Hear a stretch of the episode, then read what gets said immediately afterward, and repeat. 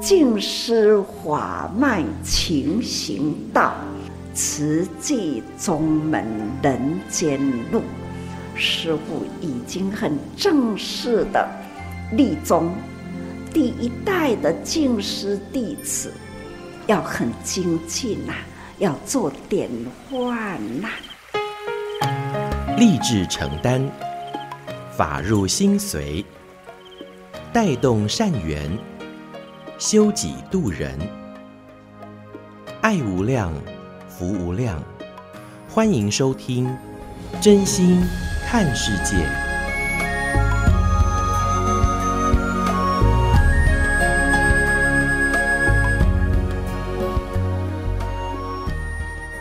欢迎我们所有听众朋友一起加入今天《真心看世界》的节目，我是金霞。节目一开始和您分享静思小语。人间最宝贵的是真情，唯有真情才能打动人心。说到啊，这北半球今年水灾特别多，像是前一阵子关心巴基斯坦，那最近呢是关心到泰国。九月底因为下大雨的关系哦，大雨不断，造成了当地多处严重的水灾。慈济志工前往勘灾，发放热食，更带给灾民关怀，也针对于计程车司机来做发放。说到这群计程车司机呀，好，其实在前一阵子因为新冠疫情的关系啊，其实呢有很多的合作机会，也借由这样的一个计程车司机，能够将物资能送到有需要的人手上。而说到了这个水灾灾情最严重的地区，其实呢，呃，看到画面哈，是当时不少居民的家还泡在水中，而泰国慈济志工是动员送上祝福，更暖心的是。志工在与居民言谈之间，听到了家中的长者有尿布的需求，赶紧准备并送上。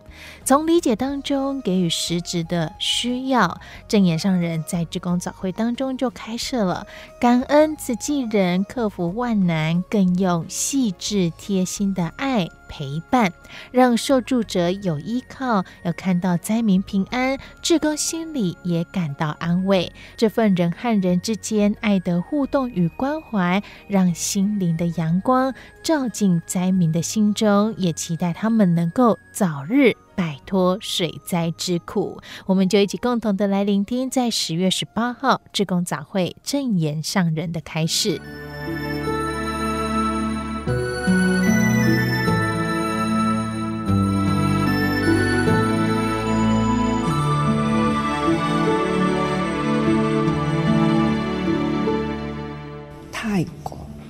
看见泰国最近啊。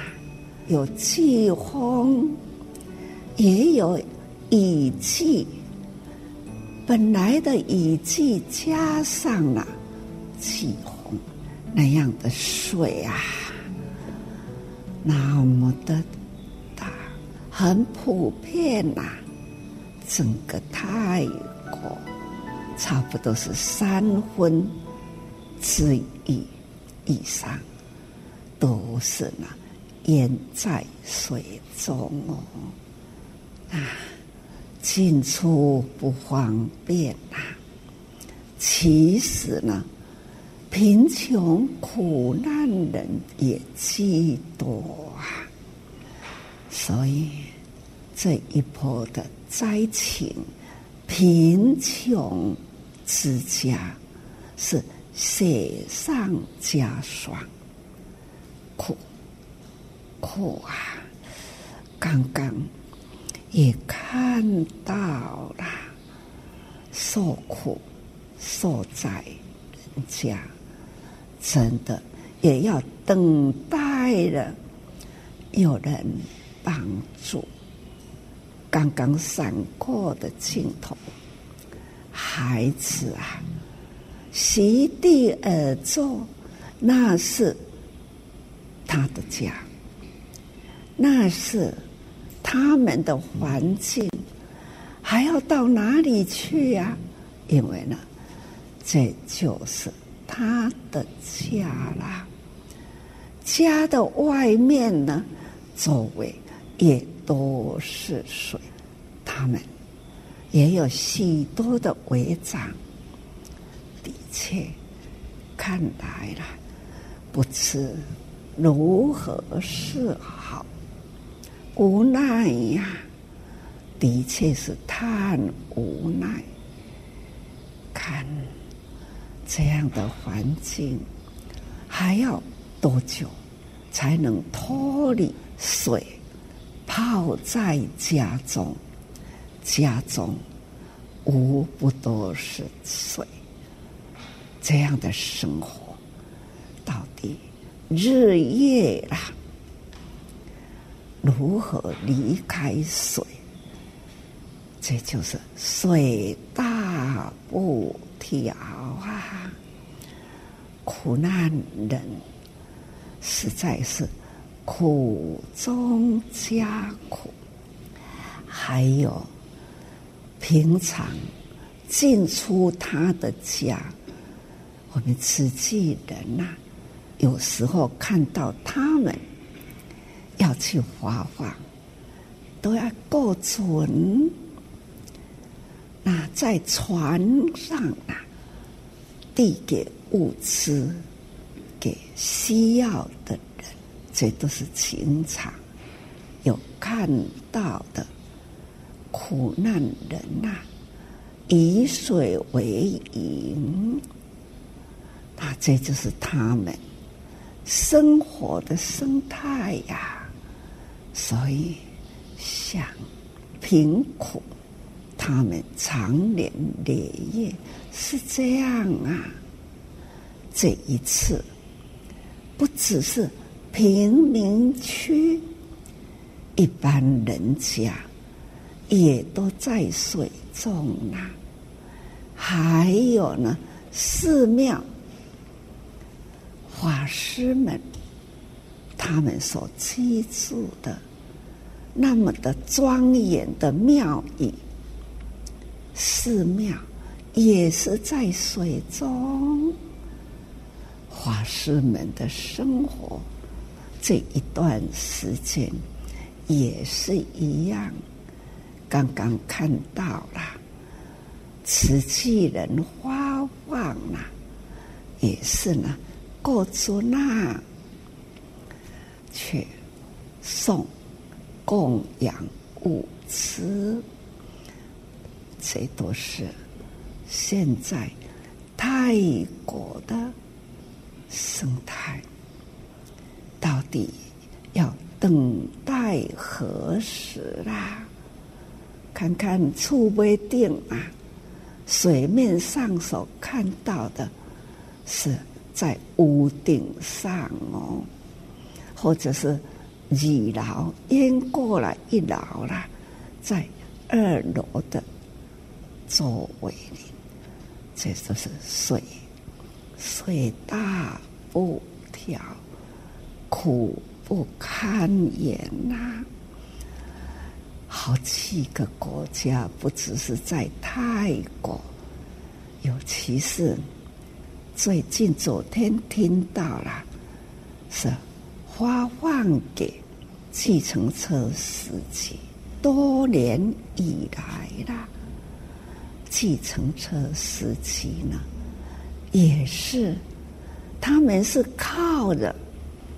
观光客有观光客，他们呢才有生意可做。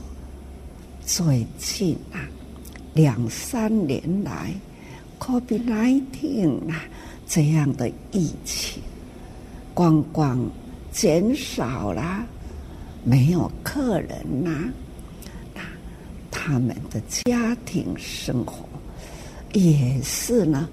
问题重重哦，所以呢，我们泰国慈济人呐、也是呢，发放给计程车司机。那平常计程车司机啦，也会帮慈济呢递送物资给穷困人。这个时候。慈济人呐、包括计程车司机，我们也要发放给他们安家。这都是呢，这最近以来啦，因为呢，疫情还加上了气候变迁的灾情啊，这种困难中的困难。好在呀、啊，慈济人的发心、用心啊，这样发挥了爱的能量，接力了一手转过一手，长长的队伍啦，递送给了远远的地方。这就是呢，如社会。就要如这样的接力的付出，所以啦，我们爱的能量啊，少不了你与我互相的汇合，去帮助他。这就是我们现在眼睛所看到的画面上的。就是他们的现在，所以爱，发挥出来。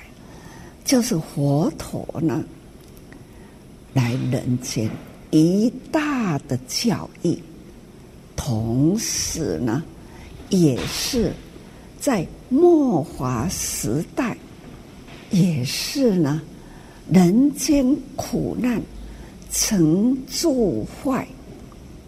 这个时代就是坏劫的时代。为什么会坏呀？就是呢，破坏、摧毁力量很大，气候变迁、地水火风，摧毁掉了人间的生活。破坏了生机，人间呐、苦啊！这种生活的生态，加上了苦，苦的困难，加上了水火风不调，雪上加霜之苦，等待的，这些有。爱心的人，物资啦，体贴他们所需的物资，有穿的，有吃的，有急难时的口粮，也有呢，平常生活中的米粮，这种。短、中、长期所需要的物资，他们送达，他们走不出来，我们呢，把爱啦、物资呢，一一送到啊，送到了家，其实已经没有家了。帐篷，帐篷去呀、他们送到达，还要尊重那种的爱啦，要展现出来尊重、付出，还要双手合十啊，鞠躬弯腰来祝福。接受的人，这内都是慈济人真诚大爱付出，他们呢，所得的是心安，因为呢，悲心啊，悲众生苦之苦，所以呢。把物资送到达，那就悲心，悲心付出，看他们亲手接受了，菩萨安心呐。所以呢，他同时心存感恩，感恩有因缘有机会亲手骗布施，布施完呐，心安呐。这菩萨身影，我们大爱台的画面呐。不就是呢？时常可以看见菩萨身影吗？他们是与我们同心同道同志愿，他们离我们遥远的国度里，我们无法走到，他们究竟可以走到。他们可以把所需要的物资很细心用心来打包，他们的户数要一户一户的去了解人口多少，小孩子要用的衣服。小孩子需要用的吃的奶粉、营养品，老人家所需要的，在泰国，司机那知道慈济人要帮助他，他还要提出了一个要求：成人的尿布。因为呢，他家里有老人家啦，有卧床的啦，需要的成人的尿布啊，所以需要的物资，除了口粮、御寒的衣物、毛毯，还要呢特别的。成人的尿布，老人家所需要的，我们这一波的救灾，他们呢，对慈济人的那样诚心的爱，给予他们的心很温暖，他就会很自诚的提出了还需要的。如同他家人的二床的需要的尿布啊，温馨呐！从他内心所需要的提出来，向慈济人要求，慈济人呢，他们听到了，很贴心。很欢喜，要不然呐、啊，要给他所需，也不知道他真的需要什么。当他们呢、提出来很特殊的要求，慈济人会很欢喜，很亲切，赶快准备啊！当二传的长者。所需要的是什么？不只是在尿布，他更能理解，还要增加所需要的啊，这样的爱呀，真诚的大爱，接受的人，他那样的温馨呐、安心的接受。被尊重到了，有尊严的接受，所以看到了泰国，他们真正的哇，很欢喜，欢喜这一群真诚菩萨在人间呐。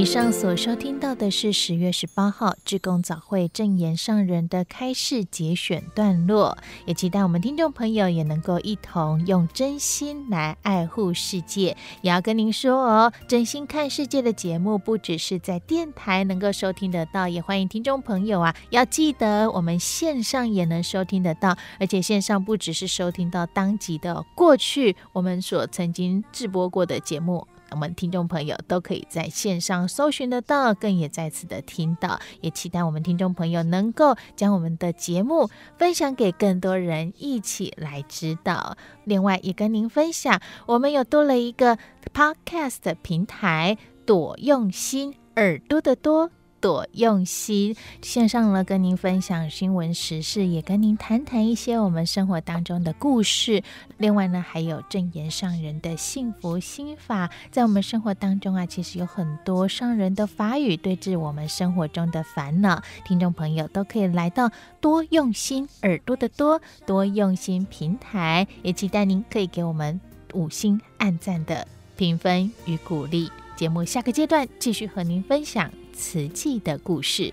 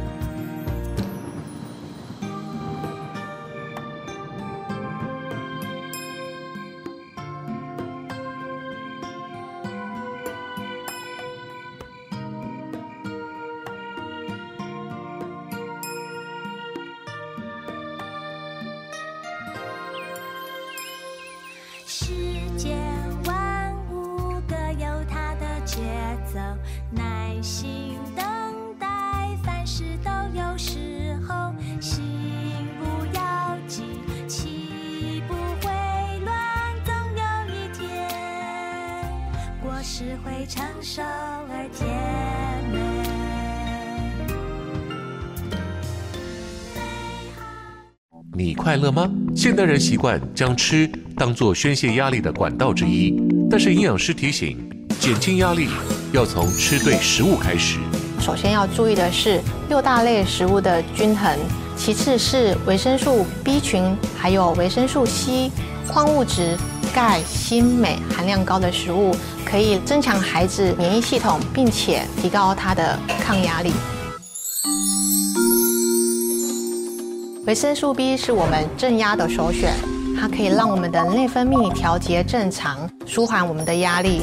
那维生素 B 群含量高的食物呢，存在于五谷根茎类、牛奶、酵母、深绿色蔬菜。在维生素 C 含量高的蔬菜中，我们可以选择深绿色蔬菜，比如菠菜、花椰菜。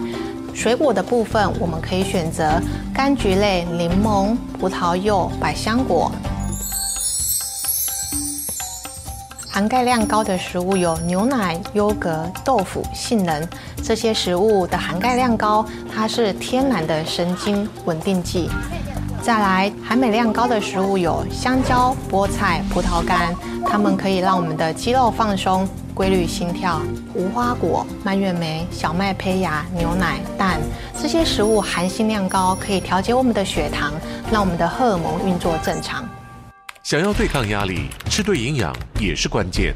学生应该要避免高油、高盐、高刺激性的食物，因为高油的食物如汉堡、炸鸡、薯条。会使我们的血液混浊胆固醇增加头脑容易混沌精神不济。那高盐的食物呢？比如说泡面热狗容易让我们的血压上升情绪更容易紧绷。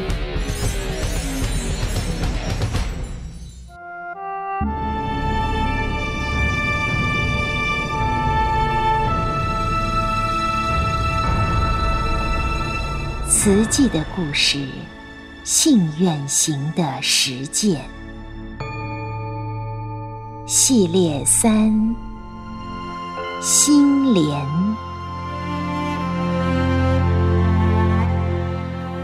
一部曲，一九七八年始，自不量力，建愿，第一百九十二页，一无所有。只能捐命。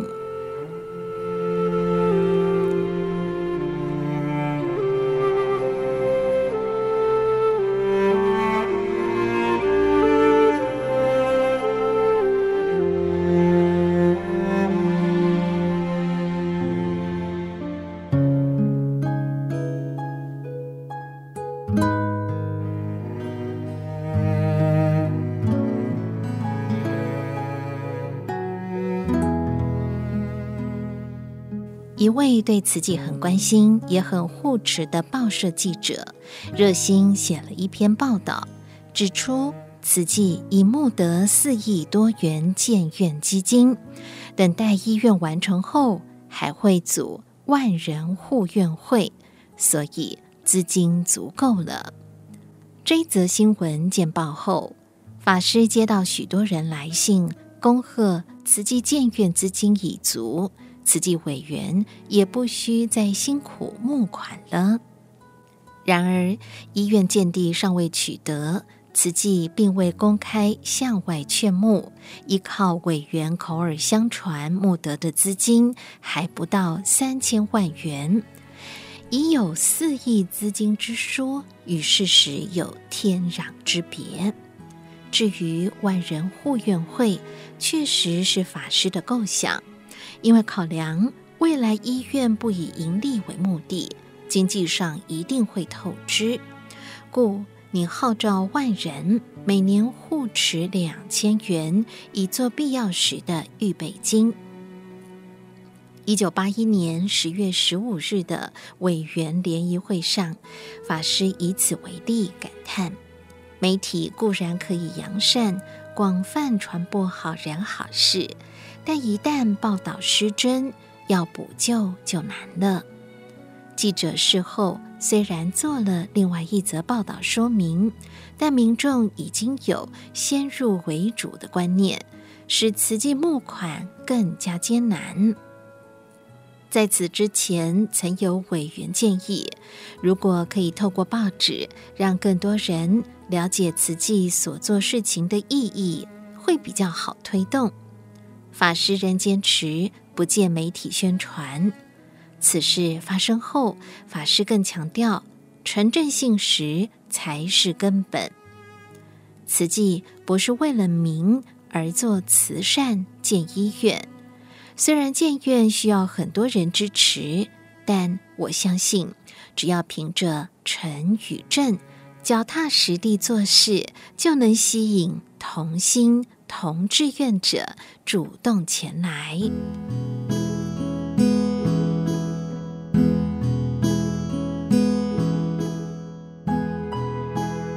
天华月刊陈慧健总编辑来访，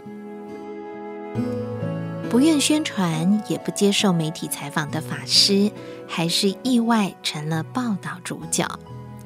著有《弘一大师传》的佛教文学家陈慧建居士，一九八一年十一月一日，以《天华月刊》总编辑身份，与严宗养居士搭乘才通车一年多的北回铁路到花莲拜访静思精舍。文中提到，第一次坐这种分秒必争的现代火车，三个小时十五分钟。到了花莲新站，这个站比台北的伟大火车站要舒坦多了。我们下车，搭上一辆 DIS，一身功德会，那位看来是阿美族的司机老爷，驾着他的玉龙两千二，十五分钟之后，经过上美仑、嘉里湾、北埔，到了新城的康乐村。由苏花公路转入一条向秀林乡窄窄的柏油道，行了三百多公尺，再向田间的椰林一转，便停在一座洋灰色的建筑物之前。学过一个圆形花圃，进了庄严的静思精舍大殿。这一座大殿面积有一百五十平方公尺，相当于四十多平。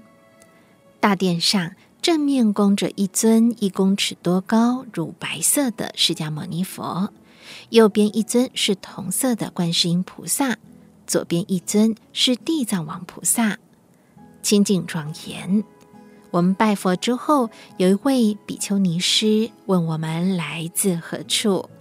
我说是台北来要拜访慈济功德会的证严法师，他便把我们引到大殿后面一栋比大殿略大的疗房前面。在这里，我们看到了久已敬仰的佛门大德比丘尼，佛教慈济功德会会长。清净无尘、清癯淡泊的正言法师进入静思精舍疗房的客厅，里面有几位居士正在为他们的慈济月刊做发行工作。客厅的四壁挂满了从民国五十五年以来历年政府颁发的奖状、奖牌、匾额，还有总统蒋经国先生。前副总统谢东闵先生以及台湾省政府前主席林洋港先生到金舍来参观，与证严法师合照的大幅照片。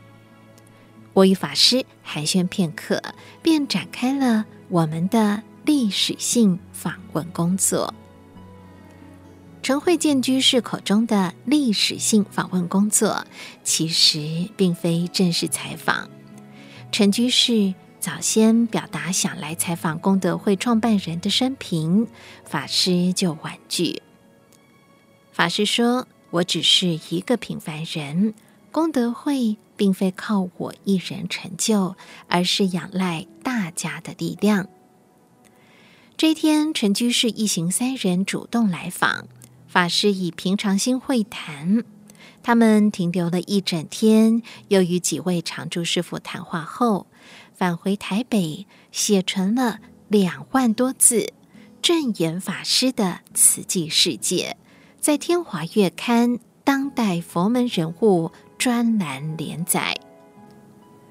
文章形容从一个名家小女子到一个出世的比丘尼，孤零零的，起初连生活着落都没有，到今天。由于她秉持佛陀悲心，从实践理想来展示佛门救苦救难的大愿大行，引起社会的广大同情与共鸣。同时参与他的行列，由寸丝片缕的救病救贫，到大规模全省救济。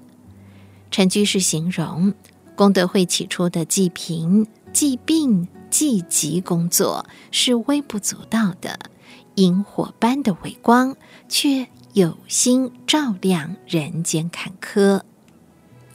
文章描述他们的善款是一角一元的聚沙成塔，善行是从渺小处着手的。成立第一年的善款收入只有两万八千七百六十八元。真言法师和他的支持者是如此的点着他们萤火般的光，却有心想照亮黑暗的人生坎坷面。千万个佛道法侣所虔诚向往的慈济世界，它是这样的朴实与清纯。陈居士写道：“如果它只是一间小小的佛寺。”静静的暮鼓晨钟的女众庵堂，它仍将会与千古草木同朽。可是它基于对人间苦难的不平，对世界的冷酷而满怀悲痛，因此在繁华紧促、芸芸众生的世界，发起了一群人以凡夫血肉来做菩萨事业的济世功臣。文中详述慈济从慈善起步，只因深知贫与病是连体因，不忍众生苦，所以要以一麻一麦、一株一资及千万人的汗水因缘，来缔造一座现代化的医院。秉持佛陀对于众生平等的慈爱，来接纳一切苦难人生，希望为社会带来永不中断的福祉。浩大的建院工作，尽管社会上有些有识之士期期以为不可，陈居士却感动于风骨萧瑟又有心脏病的证严法师承担如此重担。这份精卫填海般的愿力与行动力，真正是集千万军于一肩，贺人生苦于一己。慈济号召社会大众建医院，以此作为济世救人的道场。陈居士认为是前所未有的历史创举。这是经由一位无名女子，一位平凡的比丘尼。两袖清风的苦行者，动员三教九流，从朝到野，盖一座耗金亿万的现代化医院，谁会相信呢？陈居士不止相信，也呼吁大众响应。知我者，为我心忧；不知我者，为我何求？法师是为谁而求呢？为谁而忧呢？悠悠苍天，此何人哉？这个人就是为苍天背负苦难的证严法师啊！天华月刊连载三期的证言法师的慈济世界，是慈济成立十五年来首次详细介绍缘起的专文。一九八一年底刊出之后，获得海内外教界广大回响，也让慈济在花莲建医院的愿景广为人知。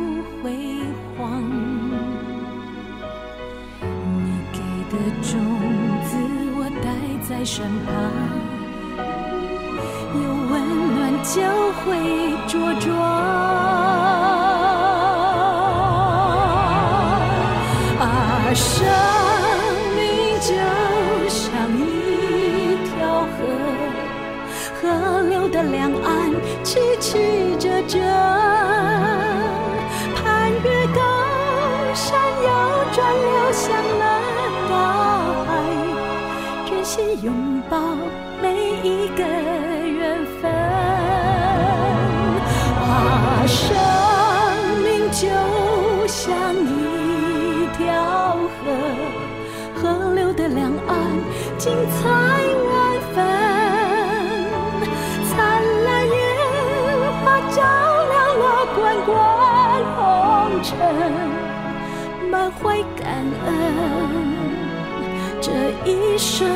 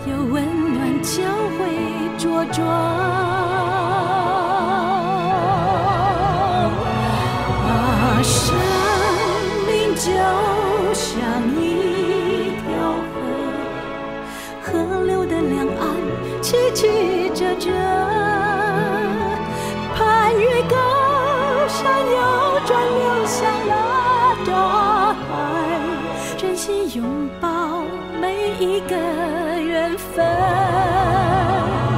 啊，生命就像一条河，河流的两岸精彩万分。灿烂烟花照亮了滚滚红尘，满怀感恩这一生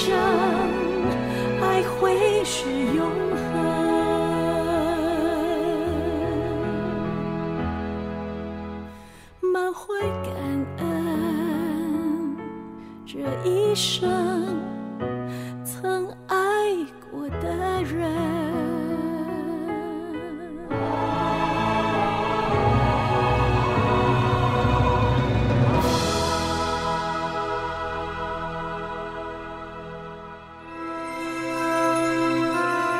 正言上人，那履足鸡。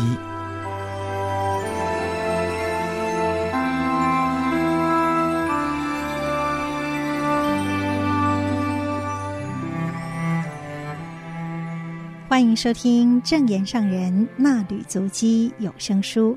大家好，我是美兰，法号慈明。今天攻读的是六百七十期的《慈济月刊》。二零二二年七月六号的纳履足迹，分享的主题是留住师道。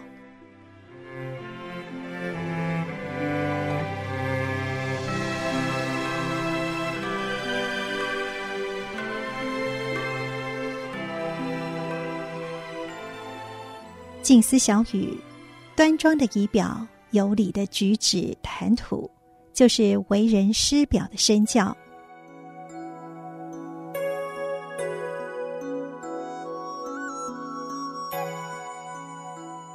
礼义廉耻，人之根本。宗教处金石企划室黄思浩、潘培金报告：教联三十教联论坛暨感恩庆典活动，教育置业主管在座。上人说，早期教联会多位老师在课堂上运用近思语教学，成果卓著，有很多感人的真实故事。这些人与事。留存记录，成为历史，也可成为永续的教育。多位资深的教联会老师当时非常投入，他们的心没有变，但是时间带走了他们的精华岁月，也带走了群体的情谊。因为后来没有时常和群见面，情就散开了。资深者年纪大了。精神体力不如过去，不过这份慈济的情还在。很担心的是，年轻一辈已经断了线。在网络资讯爆炸的时代，资讯取得容易，知识的来源很多元，不限于学校课堂。让人担忧，年轻孩子越来越不注重学校教育，缺乏尊师重道的基本道德观念和礼仪，甚至连老师教授也不重视师道。教育是人生的希望，社会的希望，也是国家的希望，因为社会国家需要好人才，好人才要从教育培养。所以，教育是希望工程。为了让人间有希望的未来，我们要把老师们找回来，把这份情重新牵起来，保存过去的教联会历史，也把师道精神留下来。现在的教育乱象更胜以往，让人担忧的表示。虽然全民教育的程度普遍提升，但是整体教育的精神理念却滑落了。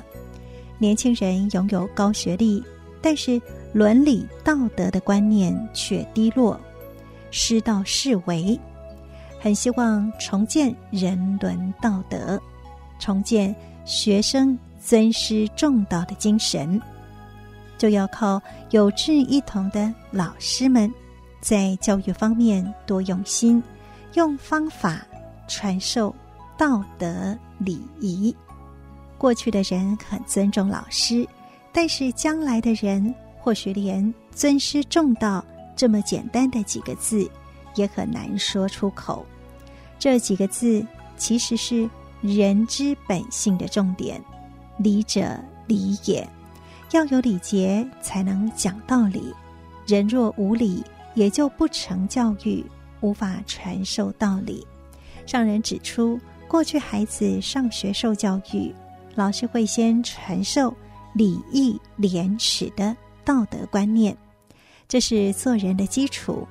但是现在强调人权，却轻视道德，这是真正的人道危机，也是人间走入末法的危机。现在是不是真的已经到了佛教所说的末法时代呢？事在人为，师父年纪大了，接下来要靠中生代用心挑起重任，接着开道铺路，不要让人要走的路模糊掉。上人说，社会时代变化的速度很快，教育。固然要与时俱进，调整教学方法，但是精神方向不能偏差。尤其慈济教育系统更不能偏离静思法脉的精神脉络，要连通藏瓜的总绳结。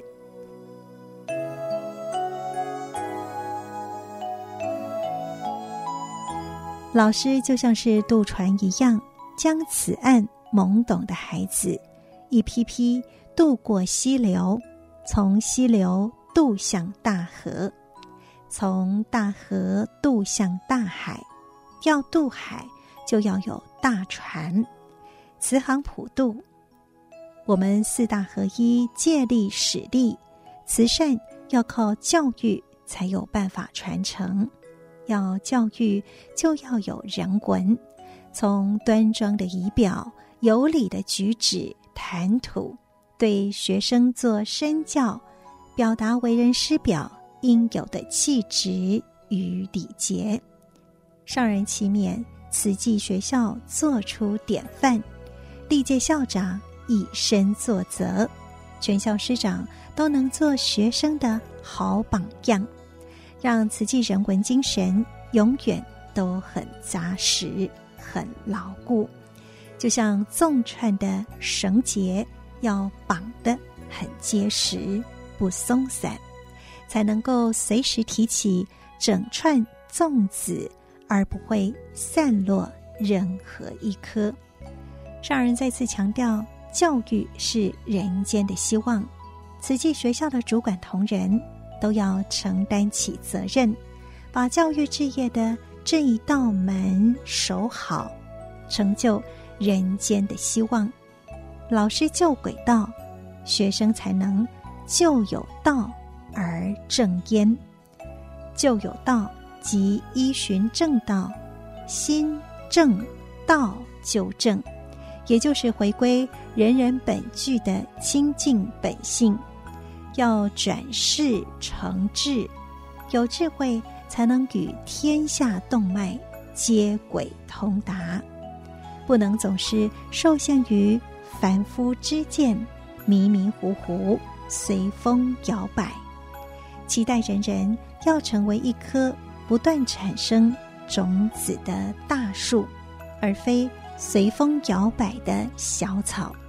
大家要有这样的自我期许。要有信心。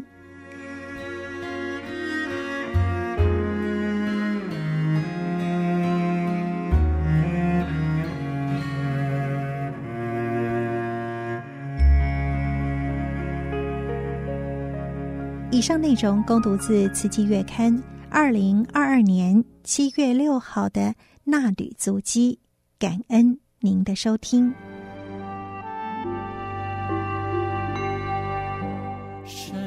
神妙理无量义，众生无明一一起，佛佛相传灯相续，深深法华无等品。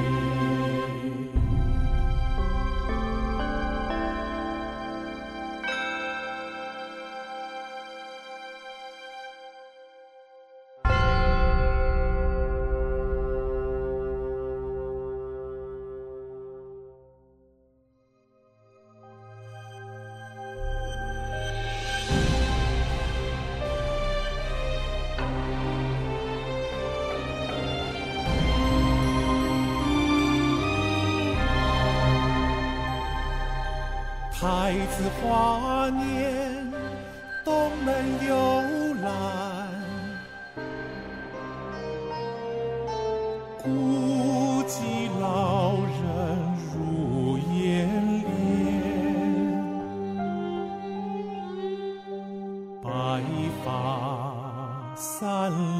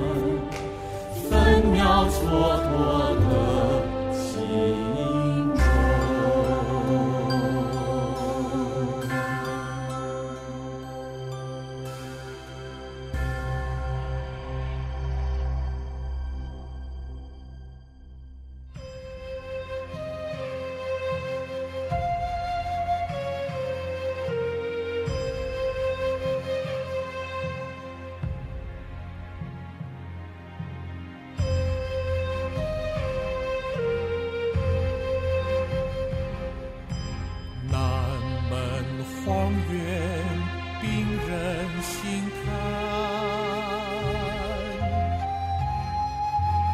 梦床恶臭我草间